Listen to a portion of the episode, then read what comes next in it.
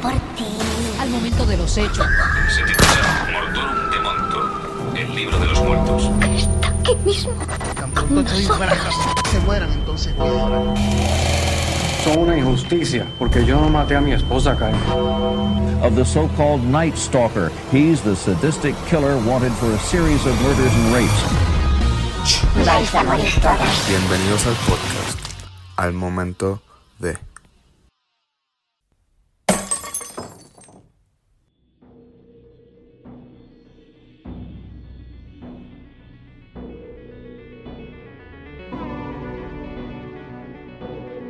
¿Qué es la que hay, mi gente?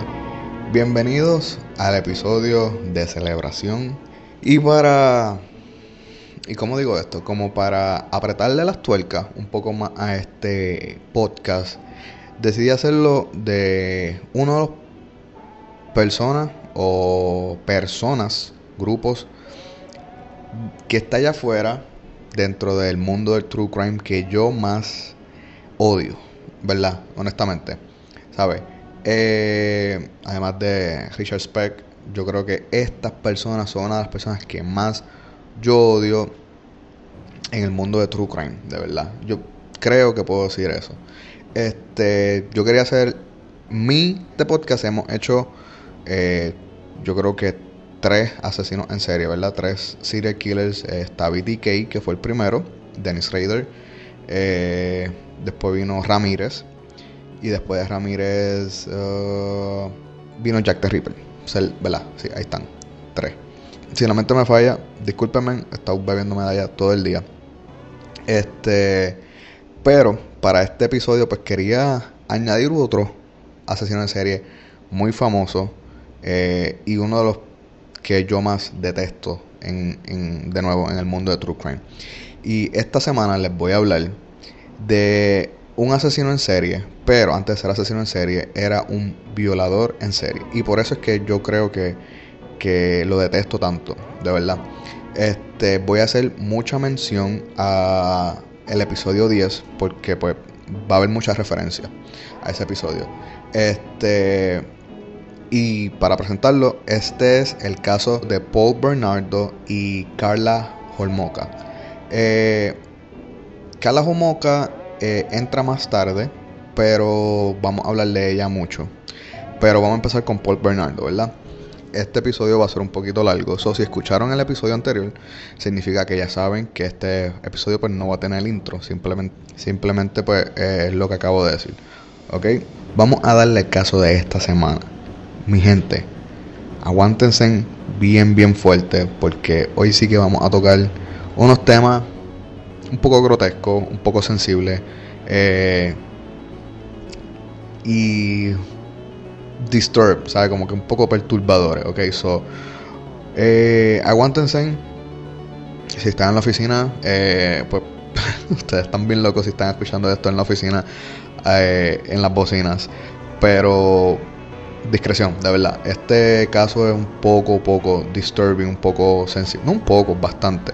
Hemos escuchado cosas peores, pero este es un- uno de esas. Este va a estar, va a entrar a esa categoría. Porque Paul Bernardo es uno de los asesinos en serie, honestamente, de grandes ligas. Es un heavy hitter. Este. Y aquí hay un par de cosas que después de, de escucharla, si los veo, le debo una cerveza. Porque es bien, bien difícil un poco de digerir lo que este hombre hizo. So, vamos a darle caso de esta semana, ¿ok?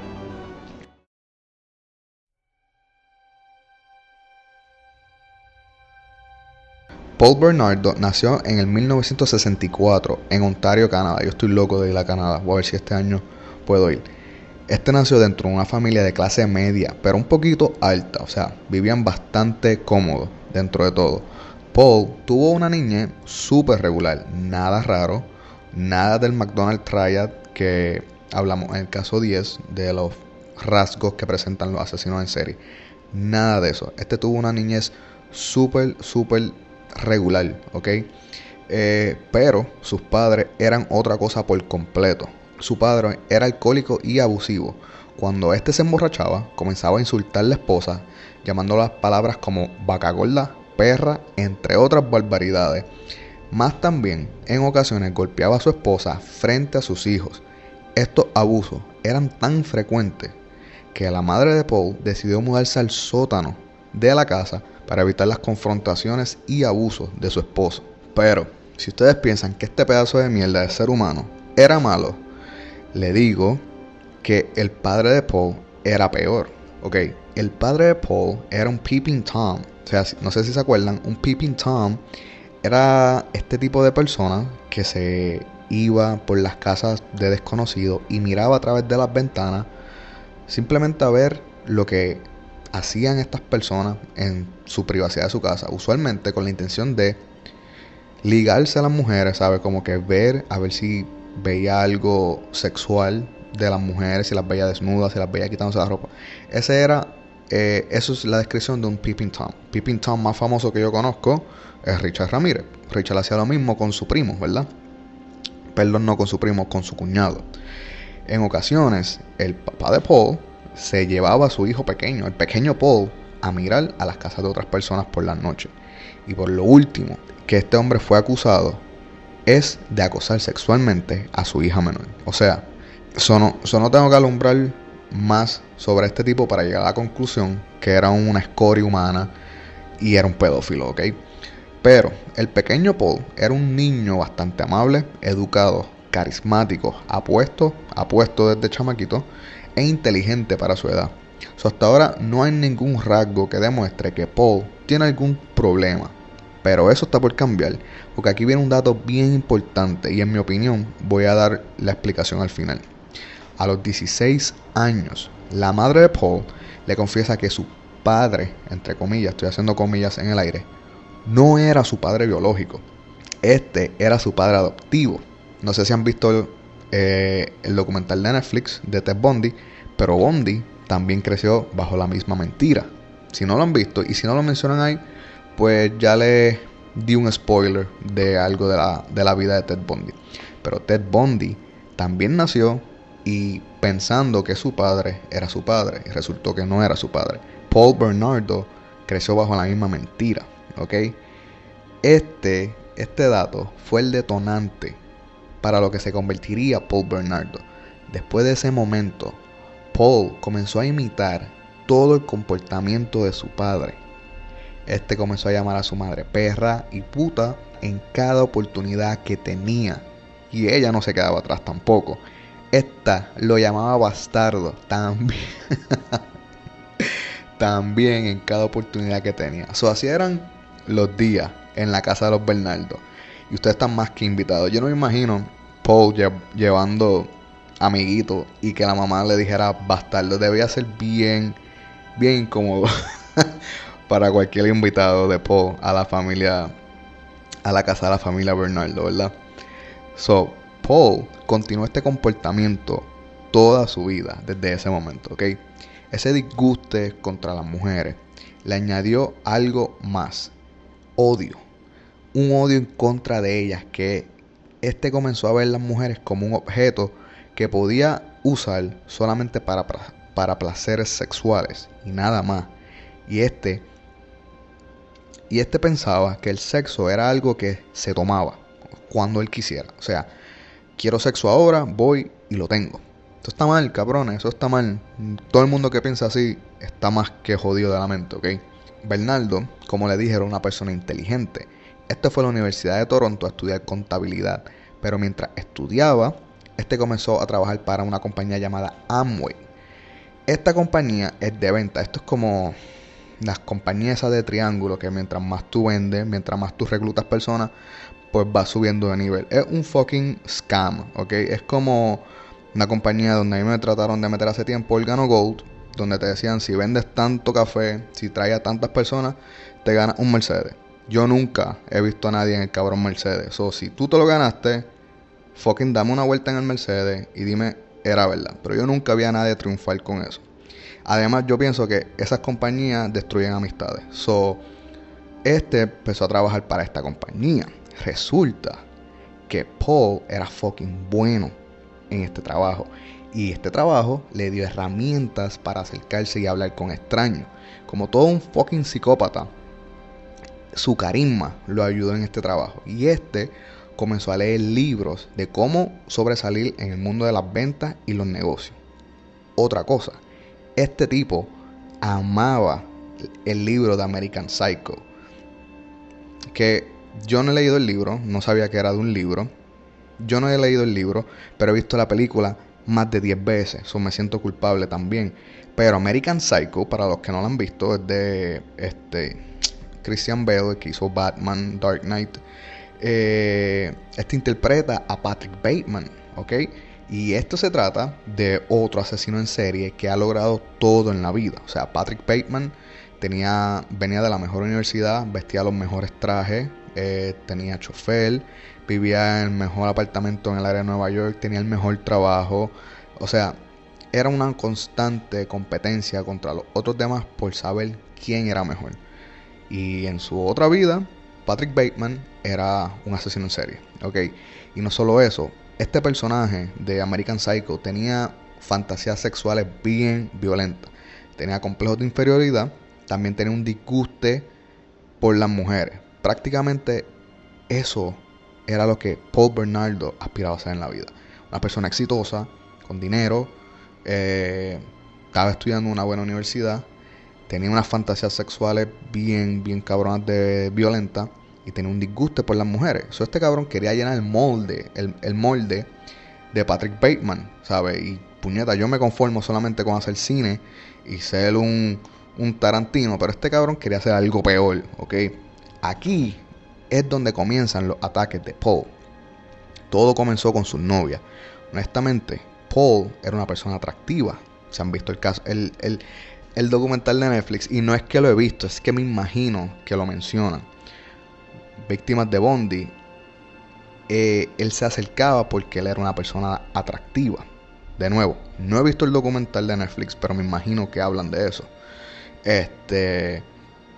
Paul era una persona atractiva. Una persona alta, tez blanca, rubio, ojos azules atractivo, ¿sabes? Era una, persona bastante atractiva. Y yo creo que la belleza es bien rentable. Tú pones a alguien bonito, todos los ojos se van a dirigir a esa persona. So, era un algo a su favor. De nuevo, me imagino que lo hablan en los documentales de Bondi. Y a esta persona le resultó también. So, este tenía un montón de novias en la universidad. A todas las insultaba con todas quería tener sexo a la fuerza y algunas de ellas las golpeaba e incluso esta amenazaba de matarlas si decían algo en su contra. Ese es el momento donde todos tenemos que levantar una bandera roja y decir, mira, aquí hay algo mal, puñeta. Algo está pasando mal con este tipo, ¿ok? La mayoría de sus novias, no sé el número, honestamente, no hay un artículo que diga el número, pero la mayoría de ellas nunca permitieron ese trato pero las que sí lo permitieron lo describen en dos palabras. Sadista y dominante. ¿Ok? No pueden decir todo lo contrario, cabrón. No pueden decir es puntual y es respetuoso, puñeta. Es como que sadista y dominante. Tienes la combinación completa para trabajar en Pornhub. Mi gente, aquí es donde hago un disclaimer y les digo que se aguanten si lo están escuchando en la oficina, aquí es donde se pone fuerte, ¿ok? El 4 de mayo de 1987, Paul Bernardo llevó a cabo su primera violación. Este entró en autobús, escogió a la chica más joven y bella entre todos los pasajeros. Cuando llegó a la parada de la joven, esta se bajó del autobús, igual que Bernardo.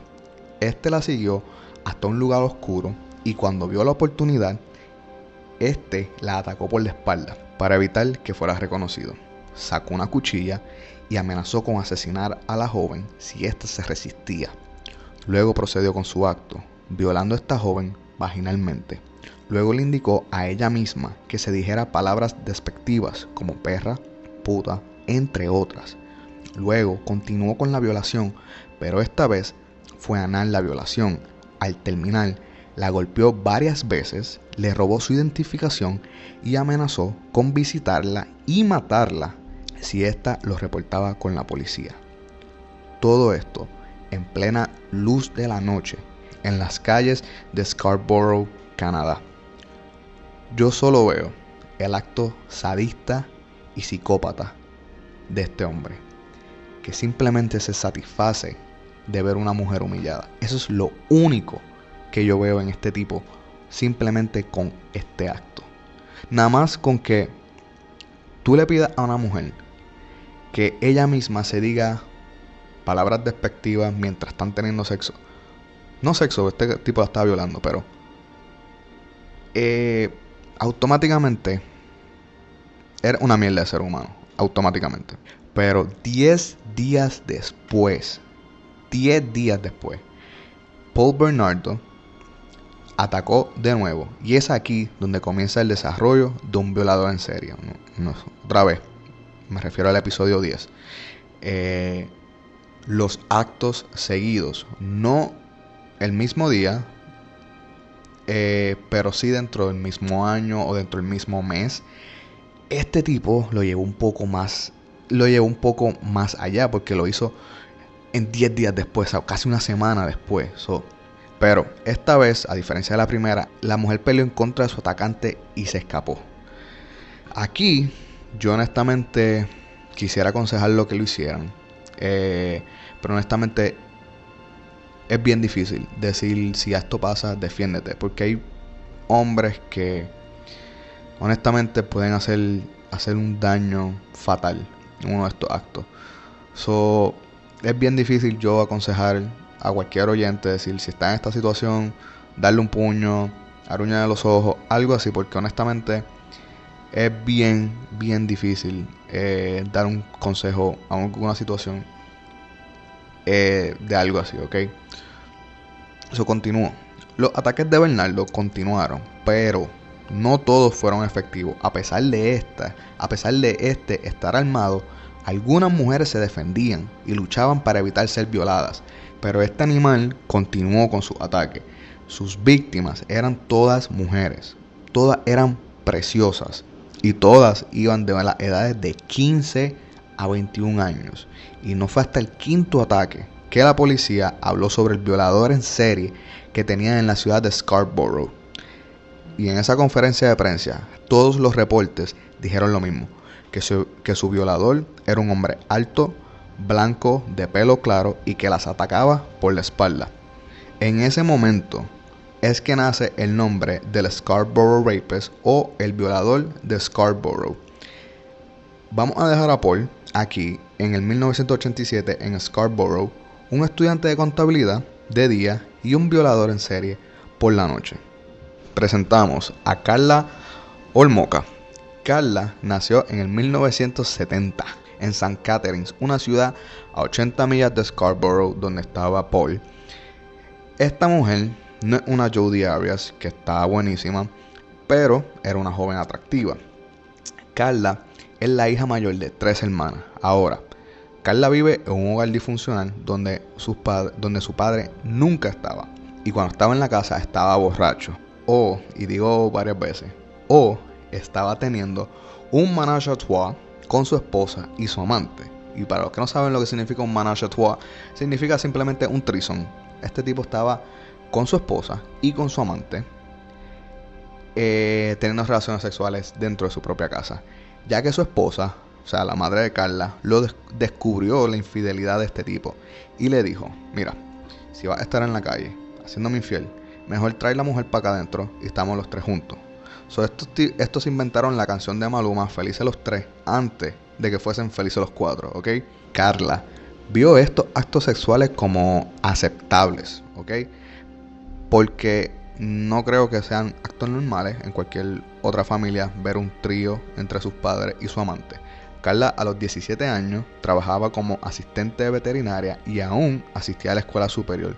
Pero en octubre 17, 1987, en el restaurante de un hotel en Scarborough, Carla y Paul se vieron por primera vez, ¿verdad? Y unos completos desconocidos. Ambos quedaron enamorados automáticamente uno del otro. Tanto así que dos horas después, estos dejaron solo a sus amigos en el restaurante y se fueron a la habitación del hotel a tener sexo.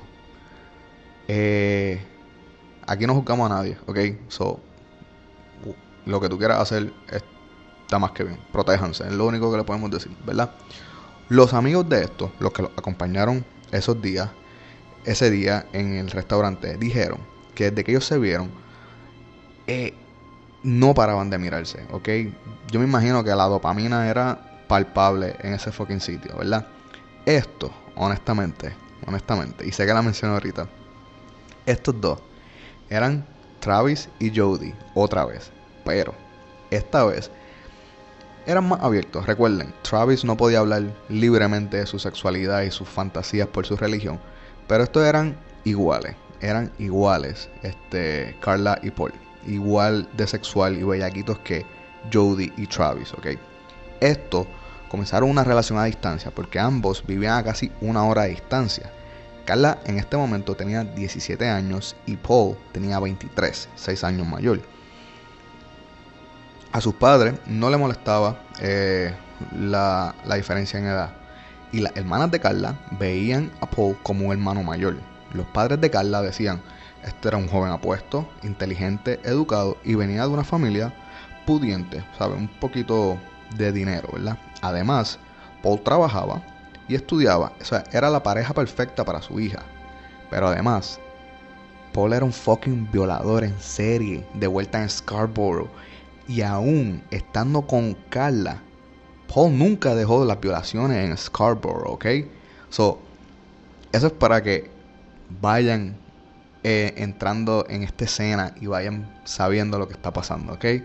So, de vuelta a Scarborough, el violador estaba suelto, la policía puso un toque de queda para las mujeres. O sea, después de ciertas horas, las mujeres no podían estar solas en la fucking ciudad. ¿Sabes? Eh, está bien, está bien que estén alerta. Pero puñeta, las mujeres no son las que están violando. O sea, si pones un toque de queda para los hombres, ninguna mujer va a estar, va a ser sido, va a estar siendo violada, ¿ok? So, a lo mejor si se las ponía del género opuesto, este, no iba a haber ningún tipo de violación, ¿verdad? Eh, en este momento, la policía trae un FBI, un agente del FBI que hace profiles. Este gran departamento de profiling del FBI es el que se encarga de decir, mira, según el caso que estoy leyendo, esta persona puede ser así, así, así, así y así, así, así. Eso fue creado por los dos agentes, que se me escapa el nombre ahora mismo, eh, del FBI, que la serie Mindhunter, que la cual yo hablo un montón en este podcast, está basada en ellos, ¿ok? Estas personas, al igual que tú, que me estás escuchando y yo, son aficionados de los crímenes, pero honestamente tienen una fucking educación mucho más alta que la mía y entienden la psiqui y la psicología de esta gente como operan. Lo único que están trabajando para el FBI y dicen, mira, según este crimen, esta persona puede ser así, así, así. Y la fucking gran mayoría del tiempo están correctos, ¿ok? Este FBI dijo, ok, primero tiene una persona que es local, eh, es inteligente, eh, tiene problemas familiares, tiene unas fantasías sexuales bien, bien, bien sadistas y violentas, ¿ok? Y lo otro es que esta persona puede estar usando sus atributos para hablarle a sus víctimas. Fucking tipo estaba más que correcto, o sea, no se equivocó en un carajo, ¿ok? Pero Paul en este momento, aún ya conociendo a Carla, aún estudiando y trabajando, este violador comenzó a escalar. De nuevo, eso lo hablamos en el episodio 10, este proceso que ellos comienzan a, llevar a cabo cuando lo repetido ya no les complace, ¿ok? Su método, a su método, este le incluyó home invasion. Y yo he hablado mil veces que yo le tengo pánico a los home invasion. Yo creo que esa es mi pesadilla actual. Es que alguien entra a mi casa, ¿ok? Esta vez, el violador de Scarborough también comenzó a apuñalar a sus víctimas. So ahora la cosa está mucho más seria, ¿verdad? Ya está entrando a las casas, ya no está cogiendo en las calles eh, y la está apuñalando. Hay básicamente, hay fucking eh, intento asesinato con una puñalada. So, está más que claro que este hombre eh, ya completo llena las características de un asesino, perdón, de un violador en serie. Tiene la doble vida, Eh, tiene el Bondi-ish, ¿sabes? Bondi, método de Bondi, algo así, su, su, ¿sabes? Disculpen que lo use mucho, pero es que a, mi opinión se me parece mucho. Este, en, en- sus características, en la manera en que, en que creció dentro de ser un asesino en serie. Este, ¿sabes? Tiene las doble vidas, tiene el escalamiento, tiene los métodos de prueba, tienen las fantasías, todo eso, ¿ok? Y de nuevo, para los que están escuchando el podcast por primera vez, en el episodio 10 yo hago mención de casi todas las características de lo que es un asesino en serie. Y hablo de los violadores en serie también. So, con 18 intentos de violación y 11 violaciones efectivas, todo indicaban el mismo mo. No hay pista, todo indicaban el mismo mo. Por la atacaba por atrás sin que se le viera la cara, le, le decía que, que se sabe que se dijeran nombres despectivos durante el acto del sexo, las violaba primero vaginal, luego oral, luego anal, las amenazaba que las iba a matar, les robaba la identificación para saber dónde vivían, las golpeaba, todo decían lo mismo, ¿ok?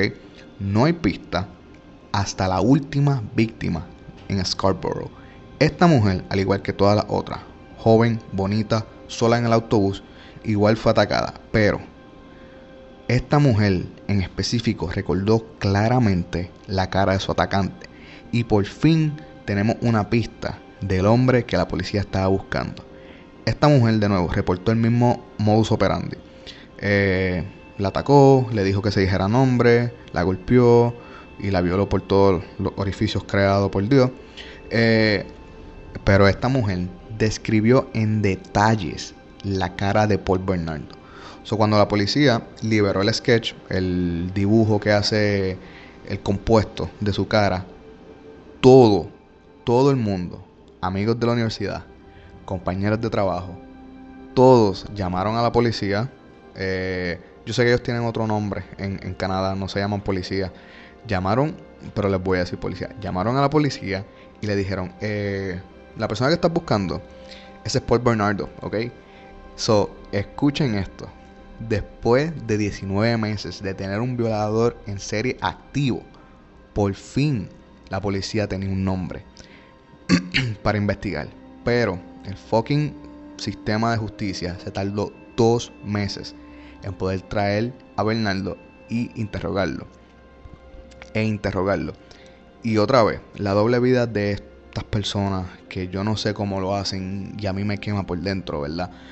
Este psicópata fue a la interrogación, cooperó con la policía e inclusive, y hay que tener los cojones bien grandes y, de titanio para hacer esto, este le ofreció voluntariamente su ADN. Le dijo, mira, no soy yo, ¿sabe? Todo un psicópata. eh, se declaró culpable, que él no sabía lo que estaba pasando y le dijo, mira, para que tú sepas y estés claro de que yo no tengo nada que ver con esto, voluntariamente toma mi ADN, ¿ok? Y compáralo contra la- las personas que, que han sido violadas, ¿ok? Atrevido, atrevido, ¿verdad? No, no, no es nada atrevido. Paul era inteligente. Paul sabía que el ADN al finales de los, no- de los 80 no estaba tan adelantado como estaba ahora. O sea, él, él sabía eso como para usarlo que no iban a poder hacer nada por años. Y saben que ese mismo ADN fue congelado y almacenado por dos años. Porque Paul tenía razón, ¿sabes? En ese momento no podían hacer nada con, con el ADN. No podían decir, ok, tenemos tu ADN ahora mismo. Vamos a examinarlo contra los... ex-". ¿Sabes? Eso no se puede... Hoy en día tú puedes mandar tu ADN por internet y le llega a los a, a las clínicas y lo investigan y te dicen que eres fucking italiano, con mitad eh, chileno, con 75% hawaiano, 2% puertorriqueño. Esto es, Julie- esto es para ti, Julie. ¿ves? Y 15% francés y el otro 80% eres egipcio. So, hoy en día tú puedes hacer eso por fucking internet. Cuando esto le pide, cuando, cuando Paul voluntariamente le dice, tomen mi ADN, él sabía que ellos no pueden hacer nada. O sea, o sea, estamos de nuevo a finales de los 80. El ADN no es el que tenemos ahora, ¿ok? So, de nuevo, Paul era inteligente. Él sabía que no podía hacer más nada en Scarborough porque tenía mucha presión ya, ¿sabes? Ya él sabía que básicamente lo identificaron. Así que este decidió mudarse con Carla a St. Catharines y las violaciones en Scarborough de repente se detuvieron. Pero mi gente, como todo en el podcast, las cosas se ponen peor. En este momento, Carla ya había sufrido algunos golpes de parte de Paul e insultos. Y Carla se lo había dejado saber a unas amigas. Pero era algo que Carla se olvidaba porque también lo resolvían con sexo, al igual que Jody y Travis. Uso el mismo ejemplo otra vez, pero Carla, yo quiero que ustedes sepan, esta honestamente sí satisfacía todas las exigencias sexuales de Paul. Pero de nuevo, hago otra vez referencia al episodio 10. Este tipo de personas, asesinos en serie, violadores en serie, lo que a ellos los impulsa a hacer esto, la gran mayoría, o sea, el 70% de las veces, este golpe es la sexualidad, ¿sabes? Es hacer este acto sexual por simplemente dos cosas. Sentir poder, ¿sabes? Dominar, dominar a esta persona, ¿sabes? E, ese es el verdadero eh, golpe de placer, ¿sabes? Todos, la gran mayoría, cometen violaciones. Y ese acto de violación es el sexo más placentero para todos ellos. So, de nuevo, sexo regular para ellos, ¿sabe? El sexo que nosotros tenemos, regular,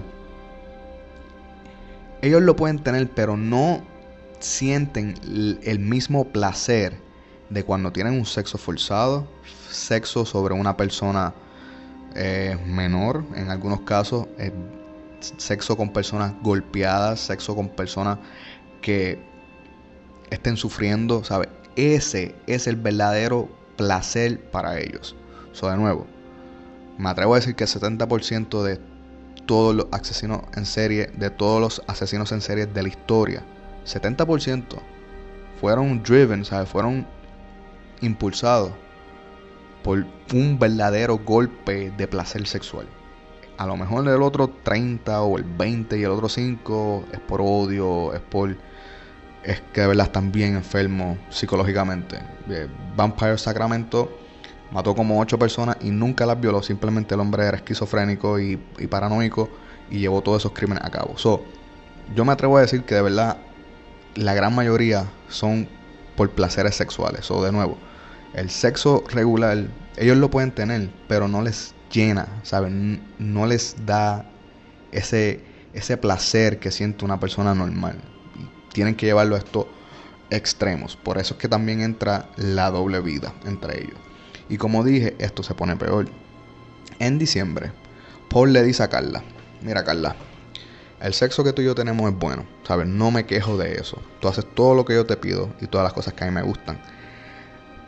Pero yo quiero algo más, algo que tú no me puedes dar. Estoy parafraseando, esto no fue exactamente lo que le dijo, pero esto, esto es lo que está reportado. Yo quiero algo que tú no me puedes dar. Y esa es tu virginidad. Pero, pero, Carla, escúchame. Tú sí me la puedes dar. A través. A través de la virgen más cercana a ti. Esta era su hermanita menor, Tammy Holmoka. Así que Paul le propuso que le entregara la virginidad de su hermanita de 15 años. A lo que Carla Holmoka aceptó. Así que estos dos planearon cómo iban a llevar a cabo, porque son así de cabrones estos dos. Carla, recuerden, trabajaba como asistente veterinaria, así que esta se robó unos medicamentos de la oficina con los cuales iba a drogar a su hermana menor. Saben, escuchen eso para que lo entiendan, ¿ok? Y esto iba a pasar a través, y esto iba a pasar en Navidad, ya que este iba a ser el regalo para su novio Paul Bernardo. So, llegó la víspera de Navidad Carla primero le puso una droga en la comida de su hermana. Luego, en casa de los Homoka, todos se fueron a dormir, menos Carla, Paul y Tammy, a las cuales estos dos le pidieron que se quedara viendo unas películas con ellos hasta tarde. Con esa excusa, Carla trajo eh, ponche navideño, lo que en Puerto Rico le llamamos coquito, y le ofreció a Tammy. Pero esta también le había puesto anestesia al ponche. Una anestesia que, que usaban con animales en la fucking clínica. Y luego de varios minutos, lamentablemente, Tammy, su hermana menor, con esta super combinación de drogas que le dieron, se quedó dormida. Y eso era justamente lo que estos dos fucking seres humanos estaban esperando. Y de nuevo, aguántense mi gente, porque aquí se va a poner la cosa peor. Paul comenzó a violar a la hermana menor mientras estaba dormida. Todos, todo, mientras la hermana lo observaba. Luego le pidió a Carla que con una cámara de video filmara todo el acto. Y Carla, sin dudarlo, puso una cámara a grabar. Pero no solo eso. Carla en cada oportunidad le colocaba un líquido llamado alótano, que también servía como anestesia.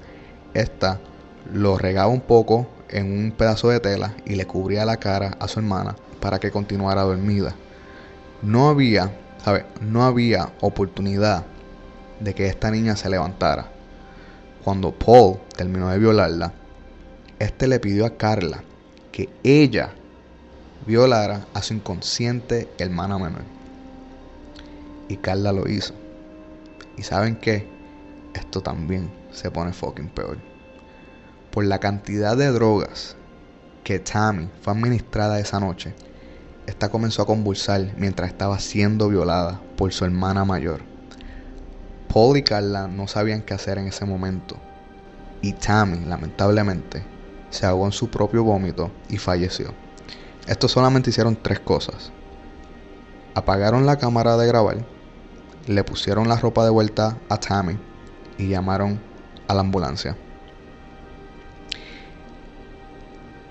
Ese 24 de diciembre, Tammy Homoka, de 15 años, murió a manos de su hermana y su cuñado, luego de ser violada por ambos.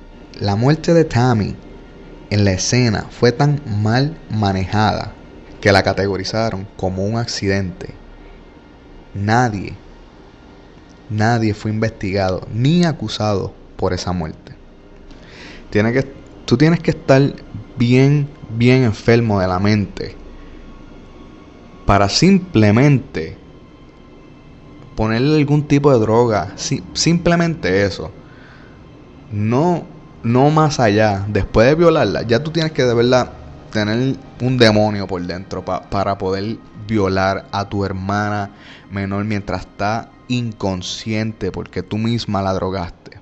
Yo, me imagino que cuando esta nena comenzó a vomitar y a convulsar, estos cabrones de verdad tuvieron que haber pasado el susto de la vida. Y yo me alegro, ¿sabes? Yo me alegro que estos cabrones se hayan asustado hasta cagarse en la ropa, de verdad.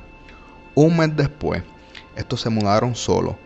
Y los ataques contra Carla, físicos y verbal, obviamente, eh, continuaron. Esta llegó con. Esta llegó a ser golpeada con los puños con linternas. Cabrón, nosotros nece- necesitábamos linterna en María.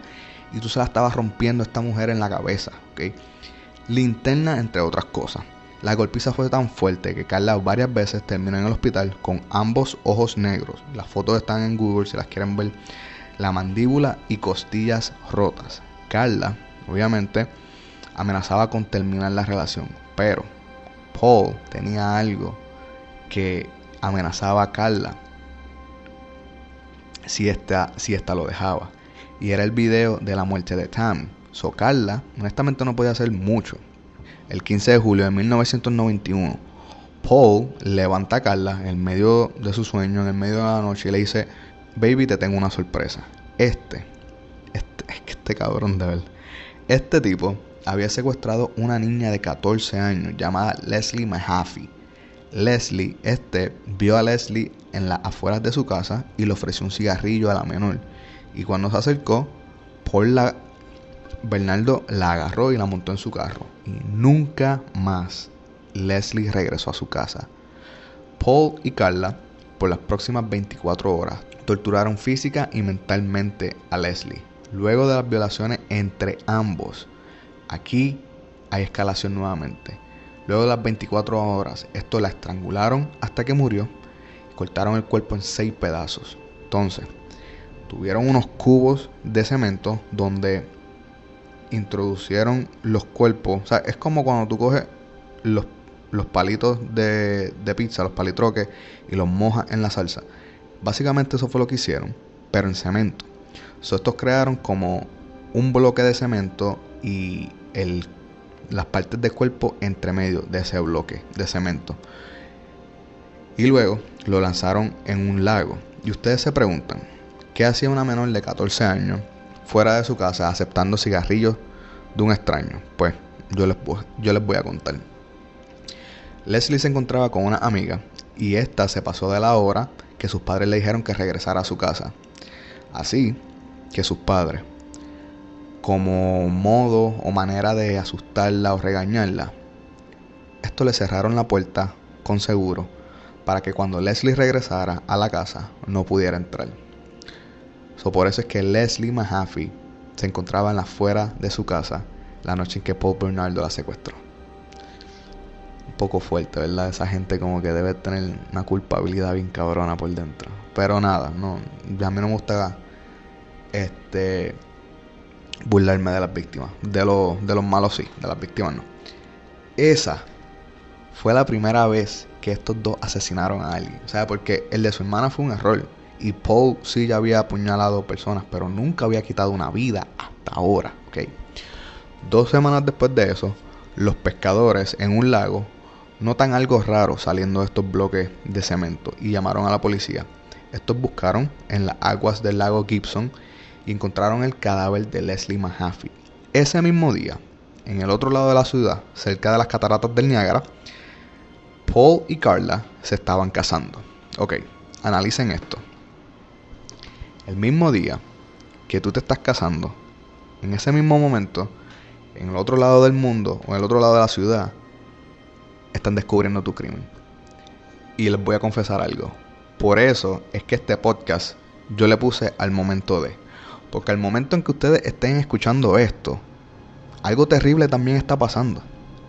Y al momento en que estas personas estaban casándose como si nada hubiese pasado, como si fuesen como si fuesen dos personas con unas vidas completamente eh, normales, estaban descubriendo uno de sus actos más grotescos y más violentos. So, ese tipo de doble vida es lo que a, mí personalmente me, me motivó a ponerle el podcast al momento de. Porque el momento de un secuestro, el momento de un crimen, de un robo, de una violación, de un asesinato, nosotros, los que están escuchando este podcast, estamos llevando nuestra vida normal, nuestra rutina. Y en ese mismo momento se están llevando a cabo crímenes así. So, eso era un dato por la cual yo le puse a este podcast así. Por esa misma situación, por esa misma, por esta razón. So, Paul le pide a Carla hacer lo mismo que hicieron con Tammy. O sea, pero esta vez con las amigas de Tammy. Y Carla obedece. Y efectivamente llevan a cabo una serie de violaciones con el mismo emo. Las invitan, las envenenan, las drogan, las violan, se graban, las violan entre ambos. Pero, gracias a Dios, estas nunca fueron... No, en verdad dije gracias a Dios, pero como quiera les pasó algo malo pero no escaló, es lo que quiero decir. No fueron asesinadas y honestamente lo bueno de todo esto es que ninguna de estas menores ni y amigas de, la fallecida recuerda nada. So, las drogas honestamente a esta vez le funcionaron. Ok. So, el 16 de abril de 1992, un día antes de haber nacido este gran proceso que ustedes están escuchando, la pareja se encontraba manejando, buscando su próxima víctima, como todos unos fucking depredadores que eran. Y ven una joven de 15 años llamada Kristen French. Kristen había acabado de salir de la escuela. So Carla se baja y la engaña, diciéndole a la menor que estaba perdida porque era turista. Esta sacó un mapa y todo eso y le dijo que la ayudara a encontrar eh, la locación a la cual ella se, se quería dirigir. Este fucking truco es el cual yo personalmente tengo trust issues, tengo problemas de confianza. Porque tú estás viendo una mujer con su marido. Eh, tú no vas a pensar que ella te va a hacer algo mal porque anda acompañada de su marido, ¿verdad? So, es como que él, si fuese él, obviamente cualquier mujer no se monta. Algunas se montarían, otras no. La gran mayoría no se montarían. Eh, pero esta vez la mujer, pues sí, la chica, la niña confía de que pues, hay una mujer, no me va a pasar nada, y decide acompañarlos al sitio que ellos están buscando. Se montan en el carro, pero esta vez hubieron testigos y la policía estaba bien activa para este secuestro, ¿verdad? Pero lamentablemente, por más cooperación de los testigos y de los esfuerzos policíacos, los testigos reportaron el carro equivocado. Así que mientras todos buscaban el vehículo que estos reportaron, Paul y Carla estaban en, el vehículo correcto por otro fucking lado. So, por más esfuerzo de, la- de los testigos y de la policía, fue en vano. Porque dieron la información incorrecta. So, durante tres días, el fin de semana de Pascua, Carla y Paul se grabaron mientras torturaban, violaban y sodomizaban a Christian French. Esto, Carla lo obligó a beber grandes cantidades de alcohol para que se comportara sumisamente con Bernardo. Al cuarto día, la pareja asesinó a Kristen antes de irse a casa de los padres de Carla para la cena de Pascua. De nuevo, la doble vida. Holmoca la golpeó con un martillo de goma porque ésta había intentado escapar. Bernardo terminó estrangulando a la joven durante exactamente 7 minutos, mientras Carla observaba. Inmediatamente después, Carla fue a cortarle el cabello para evitar ser identificada. El cuerpo de Kristen French fue encontrado el 30 de abril desnudo cerca de un arroyo.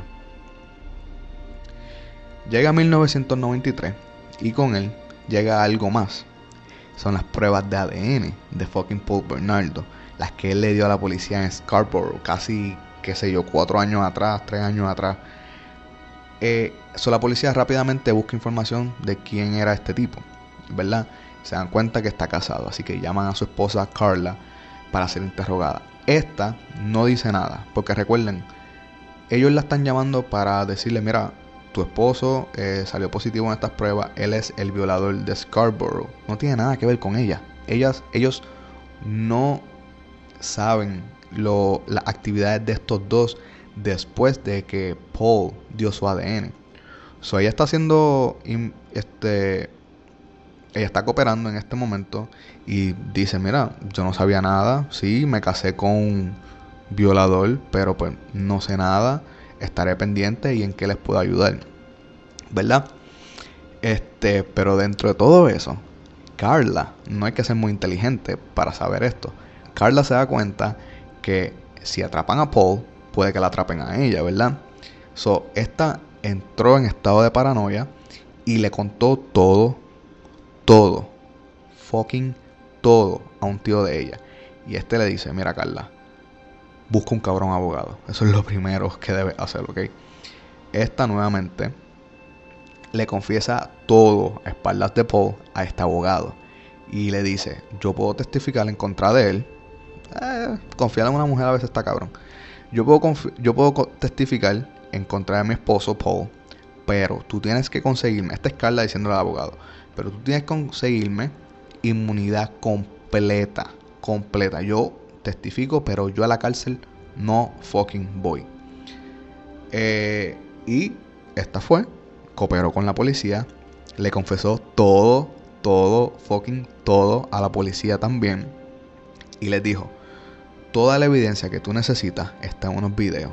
Y tú solamente necesitas ir a la casa con una orden de investigación, encuentrar los videos y ahí está toda la evidencia que tú necesitas. Carla cooperó, le dijo que esta fue obligada eh, por parte de, de Paul, usó los golpes y, ¿sabes? Habían récords médicos porque ella fue al hospital por, por los golpes. So, básicamente le podemos creer hasta ahora, ¿verdad? So, la policía y el FBI consiguieron la orden y pasaron 71 días buscando los videos en la casa de Paul Bernardo y no encontraron un carajo, ¿ok? Así que la policía dijo, mira Carla, nosotros no encontramos nada en esa casa. Nosotros solamente tenemos el ADN de que él es el Scarborough Rapist pero no tenemos un carajo de lo que tú nos acabas de decir. So, tú vas a tener que cooperar con nosotros. Esto significa que tú vas a tener, que vamos a tener que llevarte a juicio. Y el caso y la inmunidad, pues se va a ir para el carajo, pero ya te tenemos a ti. Y uno de los dos iba a hablar en contra del otro. Eso es naturaleza humana, ¿verdad? So, Carla nuevamente se le adelantó a Paul, ¿verdad? Y se declaró culpable en homicidio involuntario, lo que en inglés se llama manslaughter. Como que cuando hay un error y hay negligencia, eso es manslaughter, eh, homicidio involuntario. Y esta recibió una condena, esta recibió dos condenas por ambas eh, menores, eh, Leslie y Paul Kristen. Dos condenas de 12 años, en pocas palabras, 24 años de cárcel, ¿verdad? So, vamos a fucking Paul. Este es tú, este fue llevado a juicio. Pero hasta ahora, este había sido llevado a juicio por las violaciones de Scarborough. Porque no se había encontrado las pruebas de las que Carla lo había eh, choteado, ¿sabes? Lo, había snitch. ¿Cómo se dice eso en español? Que no se ha choteado. Que, no se encontraron las pruebas por las que Carla dijo, mira, eh, búsquenlo y, y cooperó en contra de él, ¿verdad? Eso no se había encontrado. Es, pero esto fue porque el abogado lo había sacado de la casa antes de que la policía fuera a buscarlo. So, por obra divina, el abogado de Paul Bernardo renunció. Y antes de renunciar, le entregó los videos, en este caso eran los, los videocassettes, ¿verdad? Al próximo abogado de Bernardo. Pero esta vez, este era el, nuevo abogado. O sea, el, abogado que retiró los videos renuncia y, le entrega los videocassettes al próximo abogado nuevo. Y le dice, mira, estos son los, estos son los videotapes, los videocassettes de tu nuevo cliente. Y él dijo, para el carajo, yo no, yo no quiero defender a este cabrón. Y le entregó los videocassettes a la policía. So, por fin, por fin, la policía tiene el video material para llevarlo a juicio. Y el material, y el material era tan ofensivo y explícito que le prohibieron a todos los periodistas hablar de este caso. Solamente le permitieron hablar de la sentencia durante el juicio. So, este juicio tenía todo el mundo especulando qué había pasado, qué, qué habían hecho estas personas, pero no podían entrar en detalles. O nosotros tenemos detalles porque hay, un hay varios libros, hay documentales, pero en ese momento no se podía saber qué ellos habían hecho, ¿ok? So, eh, la defensa de Paul Bernardo intentó culpar a Carla, pero Carla ya había sido sentenciada, ¿verdad? So, no pueden ir para atrás porque eso es double jeopardy. Bueno, no sé cómo sean las leyes en Canadá, pero ya Carla estaba cumpliendo su sentencia dos años antes que Paul. Y estos dijeron, mira, Paul era solo un fucking violador. Él no hizo nada malo. Él, quien lo llevó a cometer los asesinatos fue Carla. Mira, cabrón, ¿sabes? Ay, Dios mío. Viola ay, eh, por las violaciones es que yo detesto tanto a Paul Bernardo. Porque es uno de los actos más bajos que hay afuera. Ok, so, así que en 1995 Paul fue encontrado culpable de nueve cargos de violación, dos cargos de secuestro y, y dos cargos de homicidio en primer grado y sentenciado a vida en prisión con la posibilidad, bajo palabra, a los 25 años. Pero cuando los investigadores vieron los videos y se dieron cuenta, ¿sabes? Los, videos, los investigadores y la policía, estos se dieron cuenta que Carla Homoca fue igual de partícipe que Paul en estos crímenes. Y en este momento la policía supo que Carla los cogió de pendejo a todos, ¿ok? Y esto llamaron eso el trato con el diablo, porque Carla ya había sido sentenciada, Carla se le adelantó a todo el mundo en, este, en, este caso, ¿ok? So, luego la policía y el FBI ordenó que los videos y las fotos que estos dos habían tomado durante su tiempo activo fueran destruidos. De inmediato, o sea, fueran destruidos de inmediato. Así que todos los familiares de las víctimas, junto a la policía y a los dos representantes legales de estos dos, fueron testigos de cómo se destruía toda, toda la información. So, por eso es que no, tampoco hay mucho eh, material de información de lo que pasó, porque todo fue destruido, ¿ok? En el 2005, a los 35 años de edad, Carla fue dejada en libertad por buen comportamiento, cumpliendo solamente 12 años de su condena. Este se cambió el nombre y se reubicó en Montreal. Y, y ahora mismo, Carla Homoca es madre de tres hijos y hacía trabajo voluntario en la escuela de uno de sus hijos, cuidando otros niños. Ven que siempre es quien menos tú piensas que alguien puede estar en el cuido de tu hijo o de tu hija ahora mismo con un fucking expediente criminal que mide dos pies de largo, igual que Carla Homoca. Alguien en la escuela, y yo me puesto que esta persona era fanática de True Crime también, la reconoció y la reportó. Luego de eso, la escuela prohibió que personas con antecedentes criminales fueran voluntarios en la escuela. En cambio, Paul, en el 2018, o sea, el año pasado, este fue elegible para ser dejado en libertad bajo palabra, ¿ok? Por su comportamiento. Pero, pero este fue denegado dicha oportunidad, ya que se le encontró un cuchillo improvisado, o sea, un, un shank, shank es que se le dice en inglés, no me acuerdo, un cuchillo de esos improvisados que usan en la cárcel y automáticamente eso lo descualifica para ser dejado en libertad.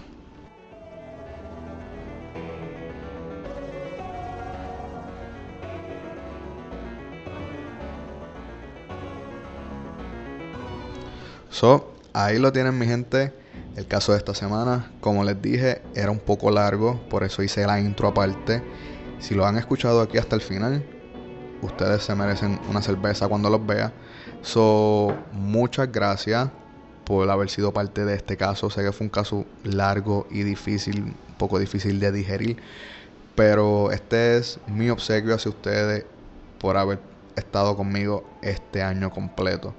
So, Paul Bernardo y Carla Homoka son conocidos como los Ken and Barbie Killers porque ambos son blancos, rubios y un poco atractivos, entre comillas.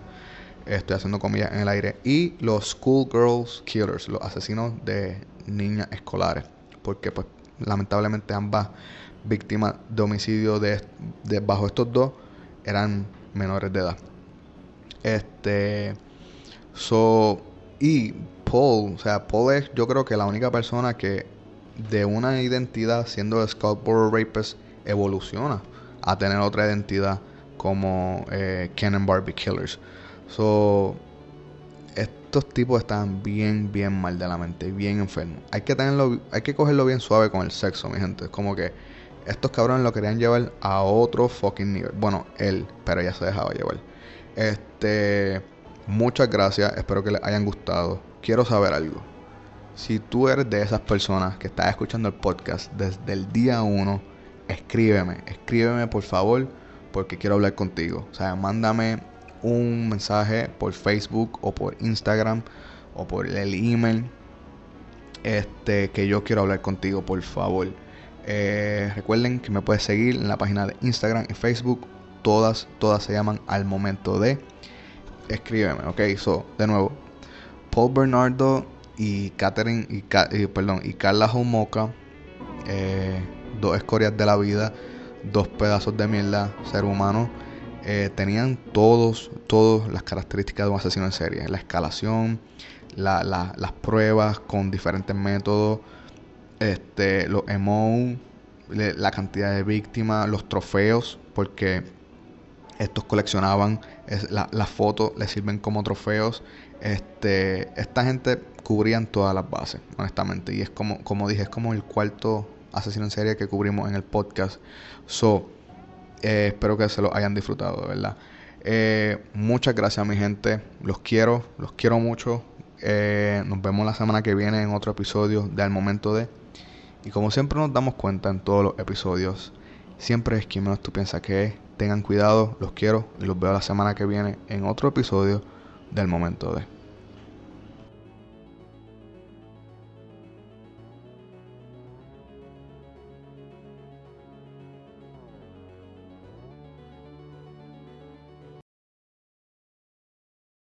Oliver, tengo que grabar.